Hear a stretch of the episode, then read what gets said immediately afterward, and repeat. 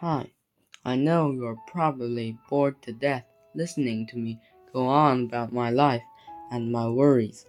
So from now onwards, I will recount some actually interesting things from my childhood, or to be more precise, from my elementary years. So keep tuned in, folks. 2013, the first day of school, an elementary school in Nanchang, Jiangxi, China, northeast of the world, the Earth, the solar system, the Milky Way galaxy, our observable universe.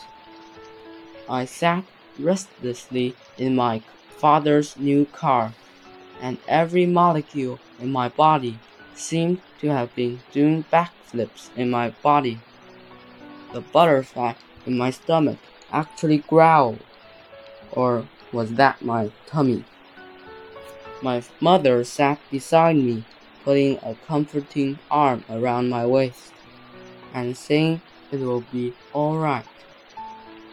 But I was too anxious to answer. My father made a right turn, and I could see it my new school a place I would stay in for five years.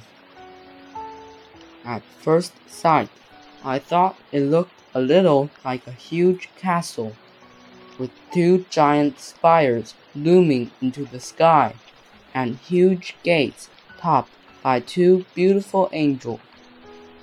My father parked the car across from the school, and we got out. We walked in through the big gates. The butterfly in my stomach seemed to purr. We went to check the notice board to see which class I would be in, which turned out to be Class 1, Grade 1. So a lucky combination, I guess.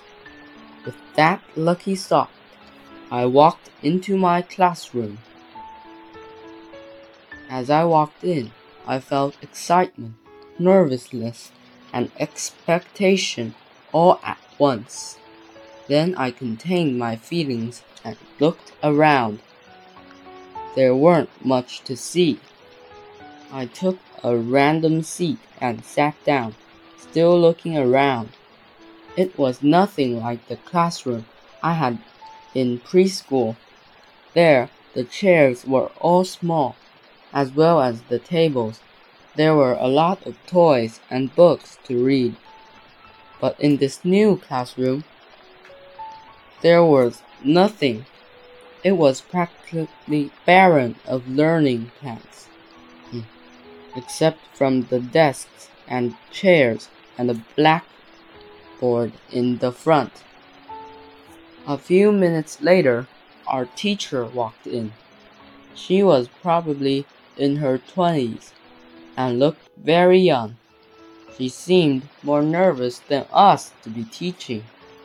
She introduced herself to us as Miss Shang.